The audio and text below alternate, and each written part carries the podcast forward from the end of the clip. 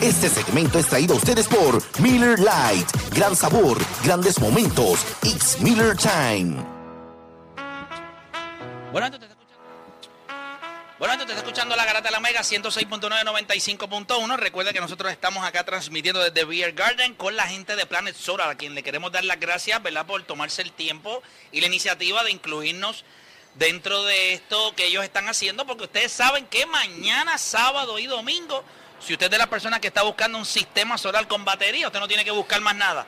Usted tiene que llegar a la Expo Energía Renovable e ir a donde está la gente de Planet Solar, ahí ellos los van a atender, eh, los van a orientar, así que no lo dude. Si usted es de las personas que está en búsqueda de ese sistema, ¿verdad? De placas solares, pues mire, con la gente de Planet Solar usted lo consigue en la Expo Energía Renovable y tiene que buscar a la gente de Planet Solar. Así que gracias a ellos por el apoyo. Muchachos, seguimos por acá rapidito. 787-620-6342. 787-620-6342 a lo que eh, Chente me dice ya que tenemos llamadas, quiero aclarar algo. ¿Qué vas a aclarar? Deporte, tú entiendes que no importa quién gane la serie entre Boston y Miami, el campeón de la NBA va a ser Golden State. Sí.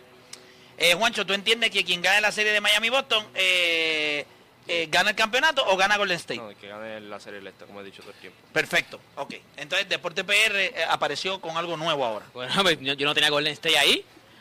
¿O tú tenías a Boston ganando el campeonato? ¿Tú tenías a Boston ganando el ¿A quién tú- campeonato? ok, una pregunta. Escucha esto. A- Aquí es donde lo voy a clavar. Dime, nada, tú no me clavas, pero Sí, te, te voy a clavar. ¿A quién tú tenías en la final del oeste? Eh, a los Lakers. No, tú eres bruto, tú eres bruto, tú eres bruto. Cuando empezó, ¿Tú no tenías a los Lakers cuando empezó la temporada? ¡No! Cuando empezó la temporada. Juancho, dile ahí, por favor. ¿A quién tú tenías en la final del oeste? Cuando empezó la temporada. Yo no voy a decir nada. El oeste, del no- oeste. no me- ¿A no quién tenías? no me escuchas, ¿Pero a quién tenías entonces? ¿A quién tenías? Tú no escuchas. ¿A quién tenías? ¿Tú me escuchaste a mí en algún momento de la temporada decir que los Lakers iban a ganar el ¿A campeonato? Des- después dijiste, no, me equivoqué porque no, no, funcionó como funcionó. No, no, no, no. Seguro que sí. Dije que había que darle tiempo a que el equipo mezclara y que había que darle tiempo hasta enero. Que ese equipo era para ganar el campeonato. Cuando lo viste dijiste, no, ese equipo no va a ganar el campeonato. Está bien, pero ¿a quién tenías en el oeste? ¿A quién tenías?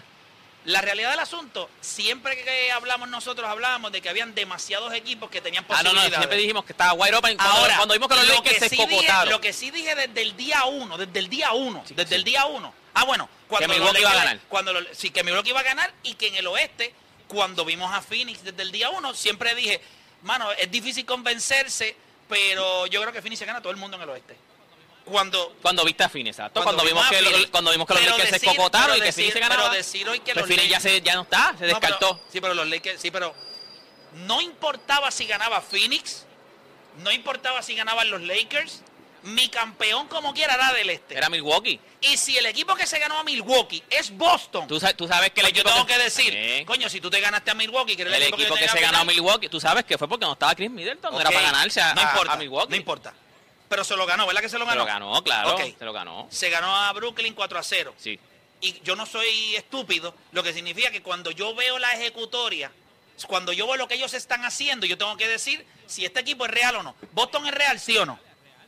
Es real, yo te dije que era real, es real, lo estamos viendo, es real. ¿Y Golden State es real, sí o no? No. Ok, está bien, pues está bien, tú no lo ves entonces.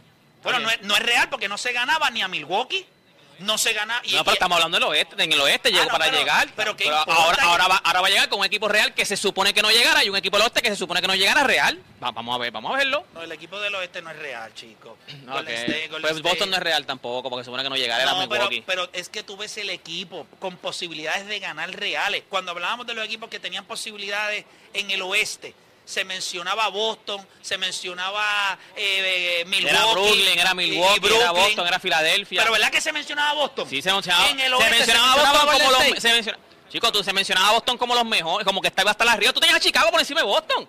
Tú tenías a Chicago por encima Yo de tenía a Boston. Chicago número 4. Pues exacto. temporada regular. Está bien, por eso te digo, tú no tenías a Boston tampoco. Sí, Y- pero- y tú- en el camino tú vas haciendo ajustes. Yo quiero hacer un proceso de aquí, porque yo necesito que alguien depure esto. Y, y, y Juancho no, no, no tiene que complacerme a mí. ¿Alguna vez, ¿Alguna vez tú me escuchaste decir que Chicago era el equipo que iba a ganar el campeonato? Tampoco No, te la- escuché la decir que vaya- Boston. vaya, voy, terminó sexto, como te dije. Es correcto. Eh, Pero iba a llegar cuarto, tú lo nosotros dijimos que iba a llegar quinto o sexto. Es correcto. Esa fue la- ese fue el tema. ¿Alguna vez te escuché decir que Boston iba a llegar campeón? No. Pues, como Chicago. Pero como mismo dijiste yo- Chicago. yo- yo creo que- no, yo pero no es lo mismo, no. porque siempre dije que Chicago era un equipo que no estaba listo para Yo ganar. creo que aquí no podemos ser muy payasos en cuestión, y específicamente ustedes dos, porque ustedes dos tenían a Milwaukee hasta el boquete abajo. Sí. O sea, Pero es que era- era ese- ese era el equipo. digo, pero que, ahora- que yo no sé por qué están peleando ahora de quién tenía quién en la final. Coño, porque si tú te ganas, si tú te ganas, si tú te ganas al equipo que yo tenía para la final, Es lo que te estoy diciendo. pues tienen Pero- un valor añadido. sabes que fue un equipo que era sin lesión, sino ni siquiera ganaban este play. Tú lo sabes. Si llega hasta Middleton, no gana Boston. Está bien, deporte. Aquí Ahí viene el te- pito otra vez. De verdad que eh, a veces yo, me pregunto eh, si tú estás en el programa cuando nosotros estamos en el programa. De verdad yo me pregunto si deporte está presente. no, yo estoy. Yo, yo No, estoy- no está, porque yo- es que no escuchas. Tú suenas como los tipos que yo tengo en redes sociales. No, no, no. Así no. es que tú suenas. Porque tú suenas así porque cambias a cada rato. Pues yo, Pero, yo estoy espérate, cambiando a cada rato. No estoy cambiando. Yo dije Milwaukee. Cuando Exacto. Milwaukee, dije Milwaukee, dije Phoenix. Se eliminaron los dos equipos. Ujú. El equipo que eliminó a Milwaukee, ¿quién fue? Eh, Boston. Boston.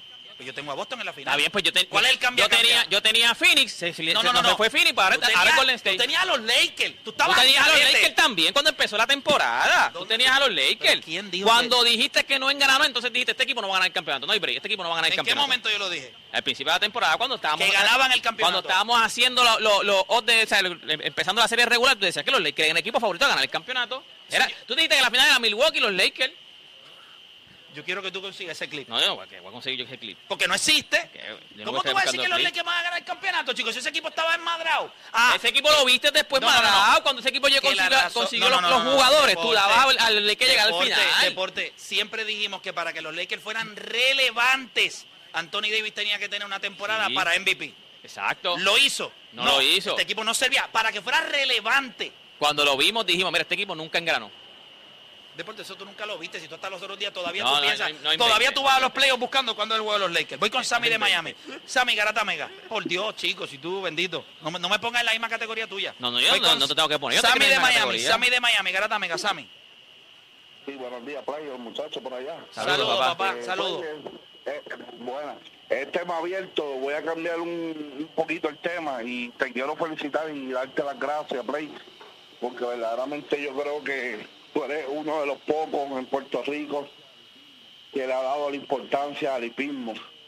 Y la gente no valora bien los jinetes buenos que tenemos y te quiero felicitar por eso. Nosotros, si supieran lo que hacen, la calidad de jinete que nosotros tenemos en Puerto Rico, le diéramos valor. Y gracias a esa entrevista que le hiciste a Irá, y, oh, tremenda, una de No, mis y, favoritas. y Gracias, este y este season 3, eh, entiendo que en las próximas semanas nos vamos a estar sentando con Juan Carlos Díaz allí en Oh, el sí. hipódromo, en el hipódromo camarero. Así que tienen que estar bien pendientes los fanáticos del hipismo, porque yo creo que Juan Carlos Díaz, siempre se habla de John Velázquez, se habla de Junior Cordero. Se habla obviamente de Irardo Ortiz, de José Ortiz, se habla de, de- de todos estos grandes jinetes que tenemos hoy eh, y los que hemos tenido en nuestra historia, que lo han hecho en los Estados Unidos, pero mientras todos esos están eh, haciendo ¿verdad? patria en otro lugar, eh, que se les agradece y nos llena de mucho orgullo, Juan Carlos Díaz está aquí estableciendo un récord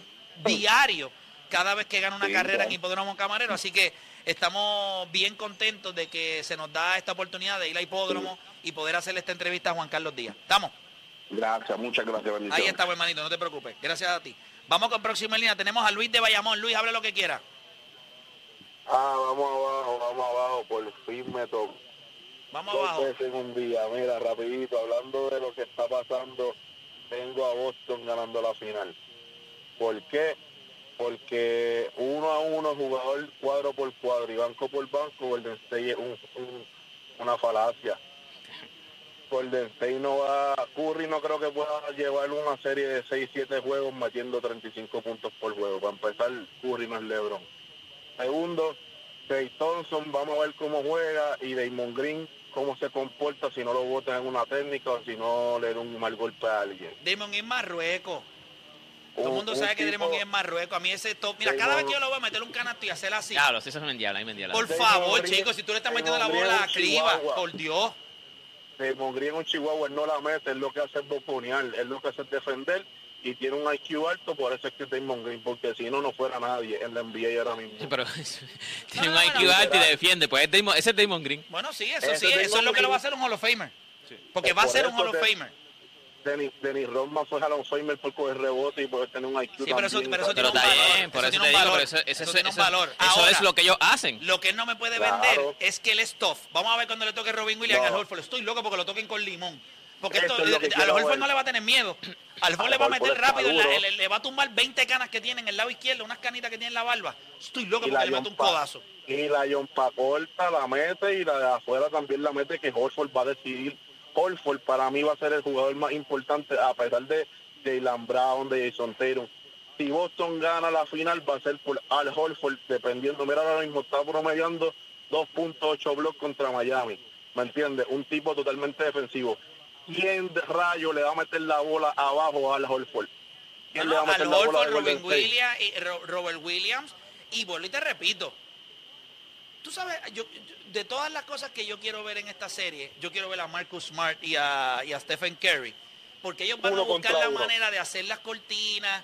Tú sabes, la disciplina que hay que tener para ganarse a Golden State o para anular a Stephen Curry es una disciplina eh, complicada, constante. Pero Pero él, yo creo que cuando tú tienes un tipo como. Marcus Smart ahí, que es tu ancla defensiva en el perímetro, yo creo que él, él va a ser responsable a Jalen Brown y a Jason Tatum de que cuando eso hacen esa doble cortina, el segundo hombre tiene que estar arriba. No lo que no puedes hacer lo que hiciste con Miami, que te fuiste por No. debajo. Eh, eh, Kyle Lowry metió el triple, eh, perdón, hacer tiró el triple solo, eh, Stross tiró el triple Vincent. solo, Vincent tiró el triple solo con Golden, aunque yo creo que eso es por diseño. Sí, el diseño, eso, eso ese es Kyle Lowry, contra. hermano, ahora mismo. Milwaukee hiciste lo mismo también. Ellos permiten mucho triple. Es es el estilo- eh, acuérdate que ellos te van a tratar de cerrar la pintura y obligarte a tirar de afuera. Ahora, yo te voy a decir algo, eso funcionaría, Pero- porque parte de lo que le ha, lo que mató a No, claro. Dallas es que eh, tú le, tú Los le canastos en la pintura. los canastos en la pintura. So, si tú le dices a, a Golden State, me vas a tener que ganar metiendo el triple. Yo- a mí me gustan los odds de Golden State, a mí me gustan los odds de, Maya- de Boston como quiera. Va, va a tener que tirar, va a tener que tirar Clay Thompson, porque en esta serie Curry para mí se va a convertir en Churri y va a tener que pasar mucho el balón y no va a tener buen porcentaje de triple. De la que te lo estoy diciendo. Gracias por llamar, hermanito, gracias por llamar. O sea, yo creo que Kerry es un gran jugador, un Hall of Famer. Yo creo que es el mejor jugador de la historia para muchos, aunque usted no le daría la bola a él en un tiro final si depende de la vida de su mamá. Usted se la daría posiblemente a Real en a Reggie Miller, ¿verdad? Eh, si la cantidad de triple lo hace el mejor, la distancia y todo eso, pues, pues yo lo puedo entender. Ahora, si la vida de un familiar suyo depende de quién mete un triple en el segundo final, yo no sé si usted se la da a Curry, a Reggie Miller o a Ray Allen. ¿A quién tú se la da, Deporte? Rey Allen. ¿Viste? Ya está. Eso no hay, no, no- no hay mucho que buscar ahí. Vamos con próximo. Ojalá esta serie vaya. A- doy hasta Damian Lillard. Mira, vamos, ese sí que está, eh, ¿verdad? En esos segundos. Vamos con Pedro de Caguas. Pedro, eh, hable lo que quiera. ¿Cómo están? Saludos, hermanito. Saludos, papá. quiero este, hablar de Kevin Durant. Sí, ¿De quién? han vuelto ahí. De Kevin Durant. Ah, ok, que no te escuchamos bien. Ah, ok, cuéntame, ¿qué ibas a hablar de él? Este, Kevin Durant es considerado como el Forever Two, ¿verdad? Ajá. porque siempre está este LeBron James. Entonces, pues, quiero que analicen a dónde tú pondrías a Kevin Durant si Kevin Durant fuese más disciplinado y tuviese una defensa. No, si Kevin Durant fuera, tuviera una defensa elite, Kevin Durant fuera Jesucristo hecho hombre. Sí, sí, sí. sí, Porque sí. puedes anotar, o sea. Sí, es uno de los mejores anotadores en la historia del NBA y si le pone una defensa elite sería estúpido. Si Dios es justo, no se lo puede dar Sí, todo. sería estúpido. Eh, pero sí sería estúpido. Yo creo que Sería, sería. el mejor jugador que nosotros hayamos visto. O sea, si él tuviese la defensa. No, mejor que cualquiera. Sí, sí. O sea, si él Si le fuera una defensa la- elite, la fuera el mejor jugador no, de la dijo- historia. dijo dos cosas, la, disciplina y la defensa. Si él tuviese eso, Kevin Durant fuera el mejor jugador de la historia. Pero no ustedes creen que no tenga disciplina. Eh, no, a veces no la tiene. No, yo creo que tiene disciplina. Para tú ser ese jugador, tú tienes que ser disciplinado. O sea, a nivel Kevin, de, Kevin de- Durant de sabe su, que, de su trabajo Sí, no, pero no, no, no, en no lo es. cancha. No lo es. Kevin Durant sabe que eres tan y tan bueno que puede meter el balón. Kevin Durant es un tipo que cuando tenga 80 años tú lo vas a ir a coger en la cancha y te va a coger uno de 22 y te le va a meter el balón como le dé la gana. Ok, pero ¿en qué parte para ¿Por qué ti tú no Kevin crees que Durant no es disciplina? disciplinado? Porque yo... Tú, ok, cuando Sí. yo lo veo que es disciplinado, yo no creo que él, él le dedica tanto tiempo a su cuerpo como otros jugadores. Por eso es que no, No, yo no que tiene sí. cuerpo. Lo que pasa es que él no, eso- él no genera tienes su- que- el cuerpo, no, pero por eso es que tú tienes es que cuidar más, por eso tú tienes que cuidar más tu cuerpo de lo normal. O sea, Un tipo, tú no tienes que medir 6'8 y pesar 250 libras para cuidar tu cuerpo, no. El que, a ti que te debe preocupar más es el que pesa 2'15 y mide 6'9, mide 6'10. Por ejemplo, Chet Holmgren, ahora que va a entrar al NBA, que pide 7'1 y pesa 180 libras. Ese tiene que preocupar por su cuerpo, porque son, son tipos que mientras va pasando el tiempo, mientras más cantazo tú vas cogiendo, es que ahí es que tú tienes Es que frágil. prepararte. Kevin Durant.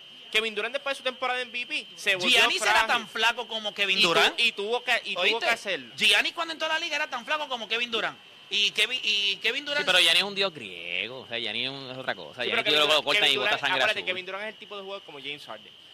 Le gusta el pariseo, le gusta eso. La juca. Sí, le gusta todas Ya, esas ¿Viste cosas. el ticket que subieron, que subieron en la garata de Inside? Un tiquecito ahí. ¿Cuánto ¿Tuviste fue? cuántas botellas de rosa habían ahí? Papi, que pagó a todo, la- a todo, el- a todo el Pero pop. ¿viste cuánto un- costaba el agua? Di- no, no, no. Una botella, una, una de las botellas que compró, 17 mil dólares cada No, papi, botella. compraba como 5 o 6 botellas. O sea, una estupidez. Sí, tiene Pero eh, tienen ese mismo problema, o sea, que ellos son, ellos saben que pueden meter el balón como les dé la gana, no le meten El- tanto al entrenamiento. Como El ticket fue de 167 mil Un dólares. jangueito. de- Un, Un jangueito. jangue una noche. Eso costó mi primera casa.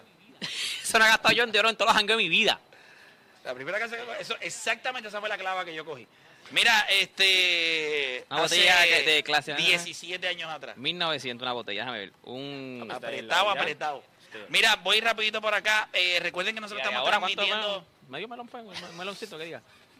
No, si me, la cuarto quiere, si me la quiere comprar, eso- cuartito, si no, me la- más si me la quiere comprar, me avisa. Porque estoy loco por clavar, clavar a alguien. Mira, vamos rapidito por acá. Recuerden que estamos desde Beer Garden. Importante, esto es gracias a la gente de Planet Solar.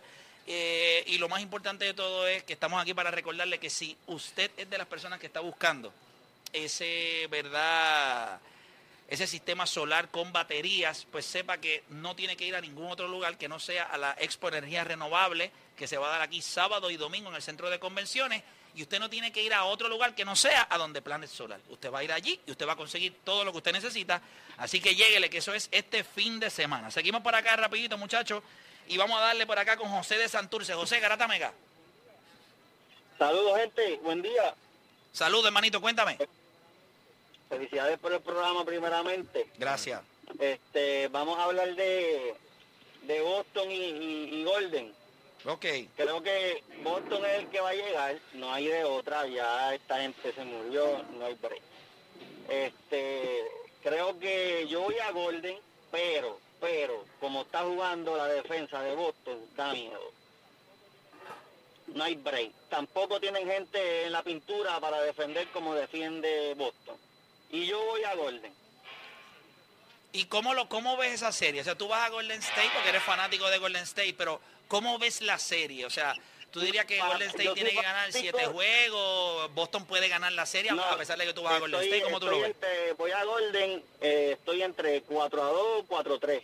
6 o 7 juegos a Golden. Ok, ok. Yo te voy a decir algo. Pero, Mientras más Ajá. la serie avance, y ese es el problema que va a tener Golden State, mientras más la serie avance, el, el cerco se les va a cerrar más y más. Eso va a pasar siempre con el mejor equipo defensivo.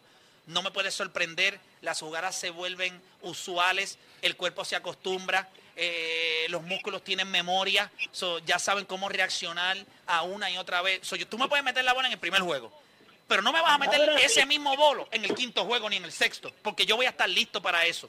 La pregunta es, ¿qué personal tiene Golden State para eliminar las rutas y la versatilidad de Boston, que te puede dominar metiendo el triple, como lo hemos visto contra Miami, que lo ha hecho, como lo ha hecho dominando la pintura, como lo ha hecho en puntos de Tenovel. O sea, es un equipo bien, bien versátil, pero nada, vamos a esperar. Eh, me gusta tu análisis, yo creo que va a ser una serie no, y te, y te digo, interesante. Play, yo, yo iba a Brooklyn. Oye, oye, yo iba a Brooklyn y te soy sincero.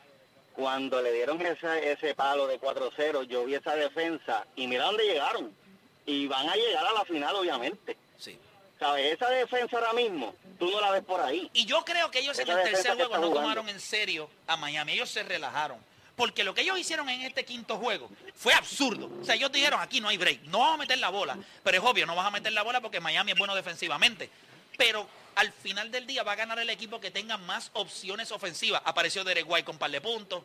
Apareció eh, puntos en la pintura de Robert, eh, Robert Williams. Y le dio tiempo a que llegara la segunda mitad y, a- y calentó eh, Jalen Brown. ¿Por qué? Porque Jason Teron entendió, hoy, no hoy mis puntos no hacen falta. eh, hay, que, hay que alimentar al nene que está metiendo la bola. Y después que Jalen Brown empezó a meter la bola y la defensa se fue con Jalen Brown, ¿qué hizo Jason Taylor? Ok, ahora me toca a mí. Cerraron y ustedes vieron, lo sacaron de la cancha en ese tercer cole. Gracias por llamar. Eh, ¿verdad? ¿verdad? Es un chamaco, para que usted se dé cuenta, esto es un chamaco que tiene a Golden State ganando, pero en su análisis hay sustancia. Pues entonces no hay razón por uno criticarlo. Pero usted no puede llamar aquí a decir bobada, imagínese. Mira, nosotros tenemos por acá un invitado y yo creo que la gente se va a sentir bien contenta, la gente que, que sigue este deporte, lo que es el Sandrag y el motocross en Puerto Rico. Nosotros tenemos con nosotros a César eh, Prieto, que es reportero de, de todo lo que está pasando en este ambiente. Eh, ¿Cuán grande, para, que, para ponerle en perspectiva a nuestro público, cuán grande es este deporte en Puerto Rico a nivel del éxito que está teniendo? Porque sabemos que sí es un nicho, tiene un grupo de personas que lo está practicando, aunque ha tenido un crecimiento increíble, no solamente de personas de Puerto Rico, sino de otras partes del mundo que en sus temporadas de frío vienen aquí a, meter mano. Pero ¿cuán grande es esto a nivel de talento, eh, el talento en Puerto Rico en esta modalidad? Mira, Play, buen día. Eh, quiero agradecerte primeramente por dar la oportunidad de sacar estos deportes no tradicionales de las redes y traerlo al programa número uno de deportes en la radio en Puerto Rico. Mira, este, pues realmente el nivel de talento es gigante, pero el deporte no está muy desarrollado, que digamos, ¿me entiendes? Las, di- las distintas modalidades que hay de deporte, como tú dices, es un nicho pequeño. No todo el mundo quiere correr motocross cuando desde pequeño o correr bicicleta, por ejemplo, porque también hay una liga gigante en el ciclismo de ruta y en el mountain bike, que tenemos corredores corriendo en, En circuitos allá en en Europa. World Tour, Ah, en el Europa, World Tour, ¿me entiendes? Igualmente tenemos otros atletas de, de mountain bike que también fueron becados en mountain bike, o sea, sin, sin, se- sin perderle perspectiva los, los deportes off-road que tengan que ver con motores, los que están corriendo en bicicleta también están bien duros, que eso es un nicho gigante que también está creciendo. Este, y está mucho más organizado de lo que está ocurriendo con, a nivel con el motocross, que ahora vuelve a tener un segundo aire, después de casi 10 años que las matrículas habían mermado grandemente. en ¿Y qué, tú crees, y, y qué tú crees que disparó esto? ¿Qué tú crees que, que impulsó a que el Sandra y el motocross en Puerto Rico cogiera un segundo impulso? Porque vamos a hablar claro, tienen un estigma negativo, todo lo que son las motoras, los Fortran, Sí. tienen un estigma negativo eh, por lo que vemos en la calle, por lo que la gente opina, por la prensa, por la policía, tú sabes, eh, y muchas personas que cogen estos vehículos, por ejemplo los Fortran, entonces los corren en la, ca- en la carretera cuando no son vehículos para Claro. eso, y sí son off-road, obviamente que sabemos que en monte adentro, pues ahí es donde pasa la acción y para lo que está hecho. Sí. Eh, ¿Qué tú crees que impulsó a que esto se convirtiera en algo tan El, grande el ahora? Sandrac viene trabajándose hace unos cuantos añitos, digamos como del, del 2012, 2013, continuamente, sin detenerse, vino trabajando el Sandrac y se desarrolló. Tú sabes que cuando hablamos de las mecánicas de los vehículos en Puerto Rico, podemos hablar de mecánicos y de choferes que han establecido récord a nivel mundial. Sí, aquí no hay break. Aquí la mecánica en Puerto Rico Otro aquí nivel. es otro nivel. Y bueno, eh, en, en cuestión del seteo de muchos carros y mucho eso. La programación ah, también. La programación, hay gente que viene de otros países solamente a que le seteen el carro Vienen acá de en Brasil, Rico. vienen de inclusive de Australia a comprar Sí. vehículos en Puerto Rico. Pues esa, esa tecnología poco a poco se fue insertando a los Jeep, ¿me entiendes? Nice. no solamente para correr en el asfalto, ahora querían correr con gomas de paleta en la arena. Y entonces toda esa tecnología de 1500, 2000 caballos de fuerza, ahora lo tienes en un Jeep, en un chasis súper liviano, corriendo 300 pies, que son algunos 100 metros, corriendo ya dos segundos en Puerto Rico. Diablo, qué lo que era. 2.89 es el récord para el Hulk en Puerto Rico y hay otro vehículo que también corrió dos segundos y hay- Eso, eso es, eso es absurdo. eso es ridículo. Eh, es desafiar la muerte cada vez que te detienes ahí en ese palo de luces. Y el mérito que tiene el piloto ahí es gigante por salvar estas máquinas que pueden costar alrededor de 100 mil dólares. No, no, y que, una y- máquina y de que estas. no es que solamente tú la, la vas a empujar al máximo, cuidándola para que no se rompa. Claro, Porque claro. si se rompe, ya tú sabes que son miles de dólares que tienes Exacto. que volver a, a invertir para hacerlo. Exacto. Háblame de eventos, háblame de atletas que estén eh, rompiendo en lo que es los Estados Unidos o, o a nivel del, del mundo eh, en estas modalidades. Porque estuvimos hablando fuera del aire Sí. de uno de los chamacos que la gente no lo sabe, pero, o sea, nosotros tenemos a la- el caballo, como, como uno El, dice. el Ironman, el verdadero Ironman, el hombre de hierro. Mira, Faeli López es el, digamos que el atleta más caliente ahora mismo que tiene Puerto Rico, aunque sin restarle mérito a otro. Fabián Hernández es un jovencito también que tiene 15 años, está corriendo este motocross. 15. 15 años, está corriendo motocross en Puerto Rico y fuera de Puerto Rico y está teniendo unas presentaciones gigantes. Eh, hace dos semanas atrás, hablando de Fabián Hernández, hace dos semanas atrás ganó La apuntó en tres categorías. Llevaba años, llevaba 10 años este play, que yo no veía un corredor que se corriera seis carreras en un día, porque son cada carrera, cada Tienes categoría do- dos veces. dos veces. Exactamente. Se apuntó en tres categorías, fueron seis motos. O sea, eso es súper agotador, eso nadie lo quiere hacer. Fabián Lande lo hizo, quedó dos veces primero y quedó un segundo lugar porque está corriendo con una motora 125 cc contra las 450 cc. Sí, sí, sí, va. Pero fuera de Fabián Hernández en la tierra, tenemos a Faeli López, que no es un jovencito como, como Fabián, tiene 38 años. Sí, Este, ese ya está, ese ya está es un adulto. jugándose los huesos. pero empezó tarde a correr for track. Empezó a los 33, 34 años a correr Mm. for track. Y la semana que viene sale a México a correr lo que le llaman la Baja 500. La Baja 500 es un torneo que hace Score International. Cuando hablamos de eventos rally que sean de, de largo alcance, de durabilidad, los rallies que son de largas distancias, hay dos en el mundo que son muy famosos. No sé si has escuchado el Rally Dakar, que se corre, comenzó en Francia, en Europa, luego lo extendieron a Marruecos, África, y también lo trajeron a América del Sur, Perú, Brasil, a la cordillera de los Andes, para los años 2016-2017. Pues fuera de ese rally, que se corre por etapas, como si fuera el Tour de Francia, hoy corren 300 millas, mañana 300, descansan así, pues está en América lo que le llaman la baja, que es la competencia del Rally Dakar, pero es non-stop, no hace... Para, o sea, no, no, no hay, no, no se no tiene una segunda vuelta, es non-stop, ¿me entiendes? ¡Wow! Entonces, este evento lleva realizándose por 54 años y nosotros dijimos, oye, ¿por qué un boricua nunca ha participado ahí? Y nosotros que llevamos participando en muchos eventos fuera de Puerto Rico, República Dominicana, con Faeli López, quien ganó tres veces en República Dominicana ese evento, estaba campeón indiscutible ahí. Decidimos buscar nuevos retos, brincamos a Texas, corrimos en Texas una carrera de 250 millas, quedó segundo lugar, dijimos, oye, algo peor que esto, algo que tenga más competitividad. Subimos entonces a Vegas Turrino en agosto, que eran 550 millas, non-stop Ironman, sin cambio de piloto, tú solo, saliendo a las 5 de la mañana, terminando a las 10 de la noche, 13 horas, 33 minutos sin bajarte de la máquina. O sea, eso es masoquismo, Y tú orinas ahí mismo, me imagino, ¿verdad? Bueno, él, él se bajó, sí, él se bajó, pero sí se hace, se orina Sí, y, tienes y que tú hacerlo. y No, eso te es horrible. deshidratas y vomitas dentro del casco y ta, estás con esa vuelta porque no quieres detenerte, ¿me entiendes? Wow, Inclusive usan Pampers horrible. para eso. Pero bueno, dominamos estas 550 millas en, en Vegas Turrino. Con y que se bajó, dominó. Sí, dominamos. Eh, con 13 horas y 30 Estaba tan bien que digo, déjame pararme yo- aquí un momentito. Mira, sí. Yo digo dominamos porque yo me siento bien partícipe de esto. Yo formo parte de la logística, yo estoy con él, yo soy el chaser, básicamente, el tipo que está detrás de él porque él tiene que abastecerse de combustible en diferentes puntos porque la máquina apenas llega a 60 millas y la carrera son 550 millas. Sí, sí, hay, O sea, que, se- hay, que, hay que abastecerlo constantemente. constantemente. So, los chasers hacen un trabajo bien importante porque están detrás de él durante toda la ruta para cuando él llegue tú estés ready para hacerle el turno a la máquina, Y que hidratar pueda- al corredor, echar gasolina y arrancar. Un pit lo más que dura son 5 a 10 minutos si tienes problemas, ¿me entiendes? So, hicimos esa carrera, dijimos, vamos para la más grande. ¿Cuál es la más grande? Pues la Baja Mil.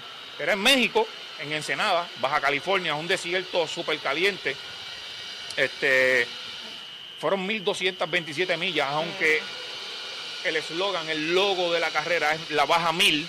Son 1027. Fueron 1.227 Dos mil millas. Nosotros decidimos llevar un equipo porque pensábamos que era una locura que un solo corredor la corriera. So, llevamos un equipo de cuatro corredores puertorriqueños y por primera vez pusimos la bandera de Puerto Rico allí a ondear en esa carrera que es la más importante en toda América, en todo el continente americano. So, este, rompimos la máquina en la milla 1115, restándonos 118 millas para terminar. Para nosotros fue gigante, tú sabes, poder llegar hasta lo último. Ningún corredor le pasó nada. Tuvimos 48 horas corriendo sin parar en el momento en que la máquina se rompió, ¿me entiendes? Sin dormir, conduciendo, sin, sin casi comer, deshidratado. Luego de eso dijimos, el récord más grande para nosotros sería correr las cuatro carreras de Squad International en el 2022 Ironman.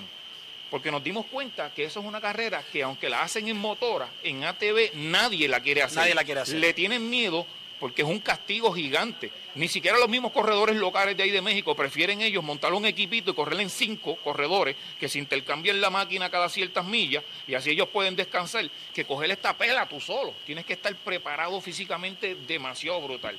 Y en eso Faeli comenzó en enero del 2021. Al día de hoy lleva 17 meses entrenando para esto. Está súper sólido. Ahora le esperan 500 millas. Comenzamos en lo que le llama la Sierra de San Cristóbal y es a casi 4.500 pies de altura, gigantes, mucho frío.